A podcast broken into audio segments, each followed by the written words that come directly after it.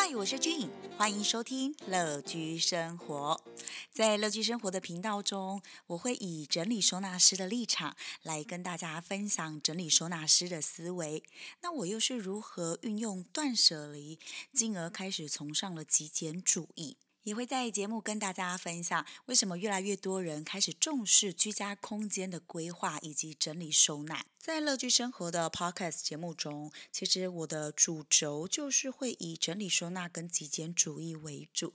所以，如果说你是非常热衷于在整理收纳的这一个领域中，你也非常的喜欢，想要开始崇尚极简主义，常常听到很多人都说极简生活，然后极简的日常提案等等的这一些主题内容，不要错过我的节目，不要错过乐居生活，赶。快先按订阅，然后给我一个五颗星的评价。当然，我会尽量的用最快的速度，然后频繁的速度来更新我的 podcast。乐居生活的频道啊，在二零二零年的年底开始录制。那我也会希望可以在乐居生活的频道中跟大家分享更多跟极简主义、然后整理收纳以及断舍离相关的议题讨论。因为其实哦，如果你仔细想想的话，这些内容、这些主题可以分享的范围真的很广。像我在第一集、跟第二集还有第三集前三集的节目，就是把极简主义跟人事物来做一个结合。然后真的有人给我的回馈，就是他对于人这个部分，身边周遭呃跟我们相处的人，要如何进行极简，或者说如何进行断舍离，其实是蛮难的哦。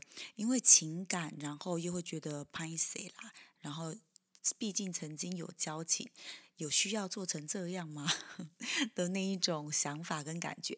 但其实应该说，我们都不需要把。事情做到绝对，但是如果说是以心情上面来讲的话，心情是真的可以放下很多。如果说你有把断舍离运用在生活中的话，其实会真的明显的感觉到生活变得非常的清爽。我觉得这个是要。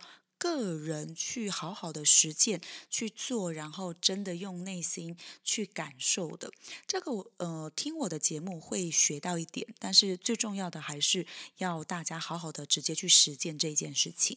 在二零二一的其中一个企划中，就是希望我的每一个节目内容都可以教大家更多如何去做的方法，然后也希望大家可以遵循我跟大家分享的方式，然后试着去做看看，之后可以有所收获。所以如果说大家有哪一些想法，然后希望可以透过整理收纳师的立场跟身份来跟大家说明分享的话，欢迎大家留言给。给我让我知道，那我的脸书就是乐居 T H E G I N 乐居生活整理收纳。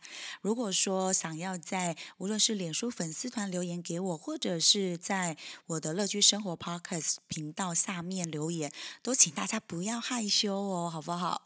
那我们的这一集呀是二零二一年的第一集，想要来跟大家聊聊的是延续上一集的内容，究竟啊谁需要整理？收纳师，大家有没有想过，究竟是谁会寻求整理收纳师的协助？因为家里如果很脏，或者是你是一个很懒惰，但是你也想要保持居家空间整洁的话，很多人都会先想到的，可能就是家政户，一些清扫的阿姨们。清扫阿姨们是非常厉害的哦，他们对于很多污渍的清洁，其实真的非常有一套。但是呢，清洁的人员清扫的大姐们、阿姨们，他们对于物品的整理，可能就不会是整理收纳师的思维去帮大家来做一个规划。所以我在上一集其实有跟大家好好的介绍了一下，究竟整理收纳师是一个什么样子的职业，然后整理收纳师又会去大家的家里面做些什么事情。当然这些内容大家可以就是听完这集之后回到上一集，我记得是第六集吧，来好好的了解一下。那这一集呢，就要跟大家来分享第二个阶段了。谁会需要整理收纳师呢？我帮大家整理了四个重点。第一。物品数量过多的人需要整理收纳师，为什么？就是因为你东西真的太多了，多到让你的居家空间已经没有那么舒服，没有办法让你放松，所以你才会需要找整理收纳师的协助。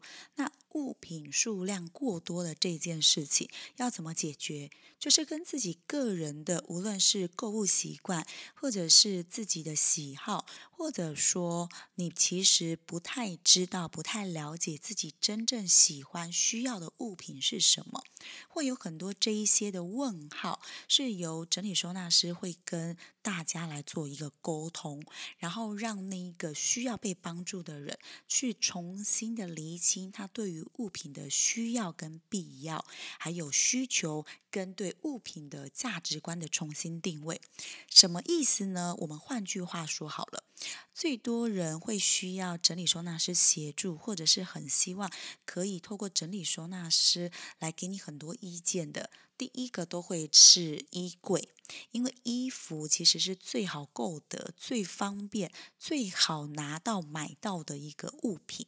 那衣服又有春夏秋冬四季的分别，所以其实衣服数量对很多人来说应该。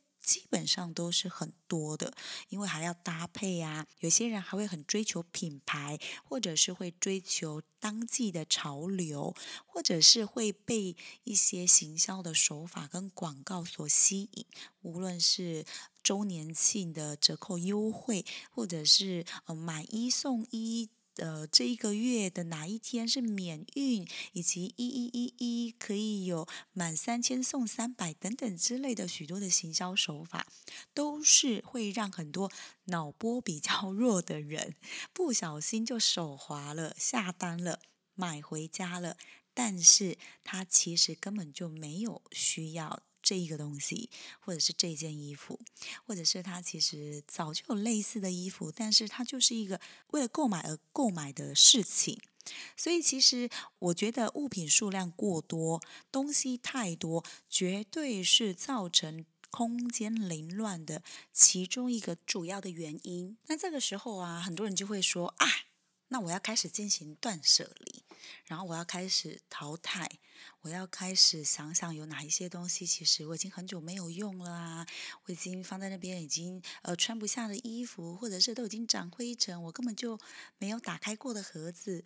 我们整体师就会开始来帮大家做规划，然后让大家知道说物品数量过多要如何进行断舍离。断舍离其实是一个，无论是在于物品的取舍来说，非常非常好用的一个理论诶。如果你不需要它，你就把它淘汰吧。如果你真的没有那么喜欢，其实你真的可以把它淘汰。又或者说，你根本就遗忘了这个东西，然后在你整理的这个过程，你才发现它的话，代表这个东西。真的就不存在你的生活当中啦，直接淘汰吧。那这个时候大家会不会有一个想法，想说：哎，俊，你之前不是说整理师不会来家里面叫我丢东西？是啊，我没有叫你丢东西耶。应该说，整理师会引导大家去重新看待对于物品的想法跟看法。你需要它吗？那你为什么需要它？我觉得很多人啊都会不小心在家里面放了一些很类似的物品，可能是功能性很类似，然后很像，其实是可以被取代的。这些东西，我觉得大家在整理或者是在断舍离的这个过程，都可以好好的想一下。我觉得是否可被取代？跟你有没有非常喜欢这两件事情，是你可以决定这个东西要不要留下来的其中两个关键。这时候我知道大家一定会有个想法，就是，诶，怎么样的物品数量是刚刚好？我的东西太多，所以让我觉得收起来，或者是用起来，或者是家里面看起来越来越拥挤。那怎样才是刚刚好啊？很多人就会开始想这个问题的，对不对？来，我来跟大家好好的说一下。当你觉得住在家里面东西不会不好拿取，我指的是在使用的过程中不会不好拿、不好放，然后也不需要用塞回去的这一个动作去放东西的时候，其实我觉得物品数量就差不多了。每一个人的需要啊，或者是他的喜好，他有一些收集，或者是他喜欢这一个品牌，他就是喜欢收集，或者是喜欢用这么多支口红，我觉得都 OK，真的都 fine。不过呢，在我们生活的这一个过程跟生活中，只要开始觉得不方便拿，也不方便收，那其实就代表你的东西真的太多喽。只要有这一点点的不方便，大家就要开始好好的正视一下自己的物品数量有一点过多的这一件事情。再来，我们讲到第二点喽，空间使用不正确的人需要整理收纳室。很多人就会说：“哇，我怎么会有这种问题呀？厨房不就是煮饭的地方？那餐桌就吃饭的地方，客厅就是看电视放松、大家一起聊天的地方啊。而房间不是就是要睡觉吗？”那大家有没有想过，这一些空间它们的功能性，你都有好好的发挥吗？是不是曾经有把你的外套放在客厅，或者说是不是曾经大家有在房间里面吃东西，吃完之后就把杯子跟盘子放在房间里面了？我最常听到的就是很多人跟我分享说：“哎，Jean，我的我家的椅子常常都会长出很多的衣服。”裤子，或者说在家里面的洗手间、在厕所里面，常常都会出现很多的呃发饰啊、发夹啊等等之类，不是属于厕所的东西。那大家这个时候就可以想一想，就是我们在使用完这个空间，或者是在使用这个空间的时候，有没有把这个空间恢复原状？当然会有很多及时性的方便。不过我们在使用完这个空间之后，你有把这个空间恢复原？原状吗？那如果我们将衣服是一个方便性来讲，把东西先挂在椅背上，衣服就回家之后披在椅背上，我觉得这是每一个人生活习惯的不一样。那我们如果在假如说餐桌吃完饭，那是不是可以在吃完饭之后，把这一些顺便挂上去的包包啊，还是外套，都可以把它恢复放到它该放的位置？可能是挂衣服的衣架区，或者是家里玄关的污衣区，或者是其实在做一个空间规划的时候，其实就应该要先准备好一个挂外套的污衣区，就是脏污的衣服，有一些外套，尤尤其像现在是冬天，就不可能一件外套穿完之后就直接洗嘛，或者是像很多人的牛仔裤也不会是只有穿一次之后就直接下水洗。那我之前也有听过很多朋友说，他们越来越常在客厅用餐，我觉得每一个空间都有它可以运用的地方。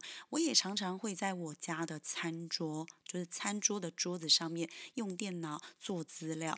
不过我觉得。这一切都非常的方便，可以好好的运用，因为餐桌的空间也比较大。然后，嗯，如果说要放东西，或者是要做任何动线的拿取、要拿东西等等，都会非常的方便。那当然，我刚刚讲到重点喽，我们的运用空空间运用完之后，是否可以恢复原状？我觉得这也是空间运用是否得宜的一个关键之一。如果我们呃吃完饭之后就把衣服。就是顺手的放在那边，然后就不管它了。当你有放了一件衣服，放了一件外套，然后披了一条裤子上在上面的话，你就会无限的一直把东西想要放上去。尤其是桌面，只要桌面上有放不是属于那个桌面该放的东西，相信我，你只要放了一个之后，你就会再放第二个，就会再放第三个，然后就无止境的桌上都会有好多好多的东西。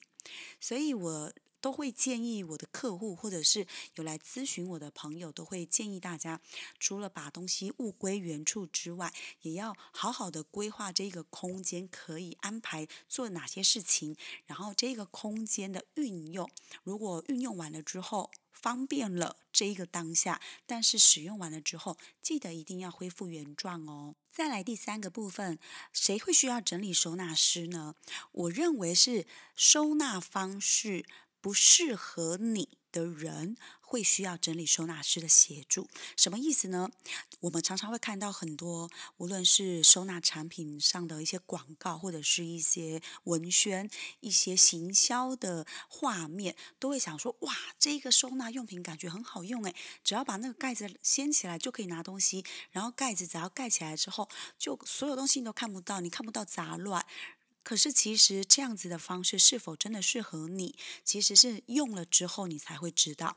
然后有一些人甚至会发现说：“诶，我买这一些收纳用品回家，譬如说，呃，有一种是。”鞋子鞋柜里面的收纳就是一个斜斜的架子，然后它的鞋子是可以上下堆叠，就是原本是两双鞋、两只鞋子的空间，然后就是呃这个产品想要把这个鞋子做堆叠的动作，所以呢就。把它用那一个收纳架，鞋子就是可以上下放，本来是左右放一双，变成上下放一双，然后这样子可以节省空间。这个逻辑跟这个画面看起来是非常的合理，感觉非常的方便。但是呢，其实这也是有一个收纳小陷阱，就是每当你穿完鞋子之后，你必须要多一个放好鞋子、上下摆好的这个动作。而且，其实这个放鞋子的鞋架是否是符合你家的鞋柜？如果你把鞋子是上下堆叠这样子的方式，就是用那一个呃收纳夹层把鞋子分为上下放。你的你家的鞋柜有这个高度吗？大家在购买收纳用品的时候，其实就要小心这一点，就是尺寸的部分。我指的不是包括，不是只有收纳用品的尺寸长宽高而已。像刚刚那个鞋子的夹层的这一。这个东西其实它的实用性，我觉得没有到非常非常的高。很多朋友有跟我分享过，他们使用那个 鞋架之后啊，其实他们最后就还是一样的方式在放鞋子，因为你等于是。要把鞋架拿出来，然后鞋子放好在那个鞋架上面之后，你要再把它放回去。其实你会多了两个步骤。以我们就是会希望可以强调整理收纳，就是可以优化生活的一种技术。这样子有让你比较方便吗？我觉得这是大家可以好好思考的部分。再来就是，其实有很多的收纳用品都会。把它的画面跟它的呃使用影片，还有它的一些行销的 photo 啊，还有 image 都会把它拍得非常的完美，它就是一个完美收纳用品。不过是否适合你？我指的适合你是呃适合你的生活习惯吗？适合你的惯用习惯吗？我指的惯用习惯就是有些人他是呃左撇子，有些人他是用右手比较惯用右手，那有些人他是呃比较。习惯，或者是它比较适合展示型的收纳。我就是要看到我的所有东西，我看到那个物品，我才知道那个东西放在哪里。可是有一些人，像我自己本身，我就会更注重这一个柜子本身它。收纳柜整理好了之后，安排好了之后的整体感，那我不需要看到柜子里面有什么，但是我可以记在我的脑子里面，说我知道哪一个东西是放在哪一个柜子。可是有些人是不行的哦。如果有有一些人，我遇过太多太多的人，他们是东西如果放在一个收纳盒、收纳箱或者是收纳柜里面，他只要抽屉关起来，盖子盖起来，他就会遗忘这一个物品。然后东西就会不见了，他就以为他没有这个东西，于是他又在重复的购买，那东西就会越来越多。那我们就会回到了刚刚的其中一个问题，就是物品数量过多，就会不小心的将物品重复购买。所以呢。收纳方式是否适合你？我觉得这是很需要靠沟通跟自我了解，了解自己的生活习惯跟整理方式，还有自己看物品的角度。你是想要把所有东西就像展示型，还是其实你是可以把它放在收纳柜里面、收纳盒里面？又或者说可以好好的运用标签？那标签上面是要印图案，还是要印字？你要写字还是放图案就可以，或者是有一些人他比较适合，或者是他其实认色块，我用颜色来区分我的物品怎么分类。有太多太多的收纳方式了，是这些都是会希望大家可以先好好的了解自己，你才可以知道要用什么样的收纳方式在家里面可以适合自己。同时，如果说你有跟家人同住，然后你又有小孩，是适合自己也适合家人的吗？这些大家好好的思考一下哦。再来，最后就是谁需要整理收纳师呢？回到家之后，心情会不好的人，心情会低落的人，很需要整理收纳师。其实我觉得这就是一个由内而外显现出来的一个情绪了。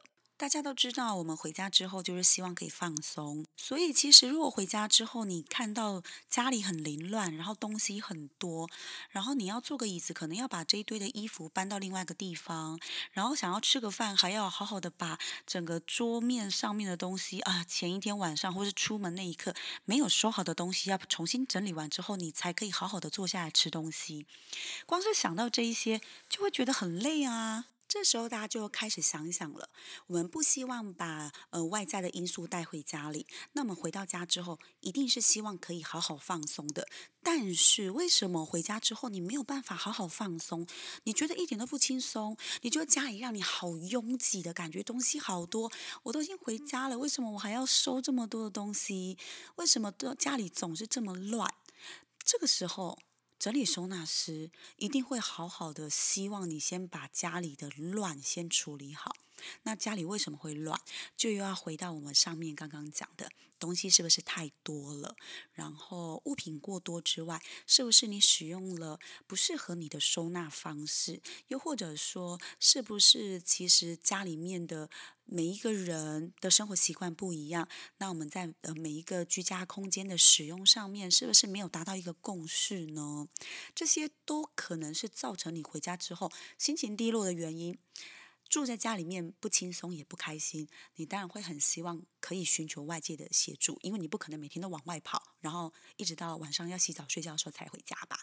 所以，我们以上总结了四个谁会需要整理收纳师的重点，我再来跟大家重复一次喽。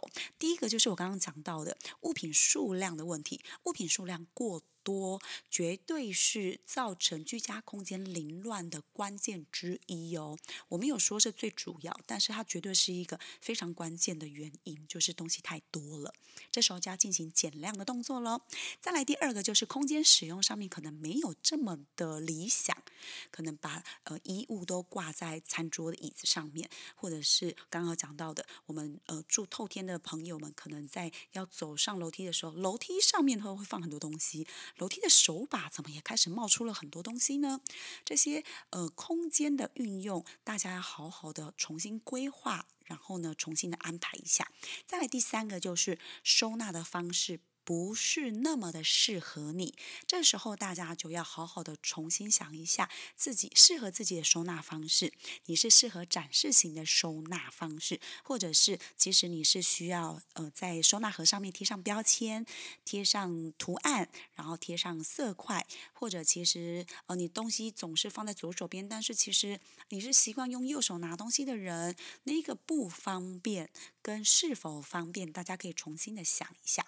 最后。就是，如果你回家之后，让你觉得家里并没有很自在，你回家之后没办法放松。那就代表你的居家空间需要好好的整理一下喽。以上是今天这一集的主题重点跟分享。我呢是以一个整理收纳师的立场跟大家来好好的分享，谁需要整理收纳师？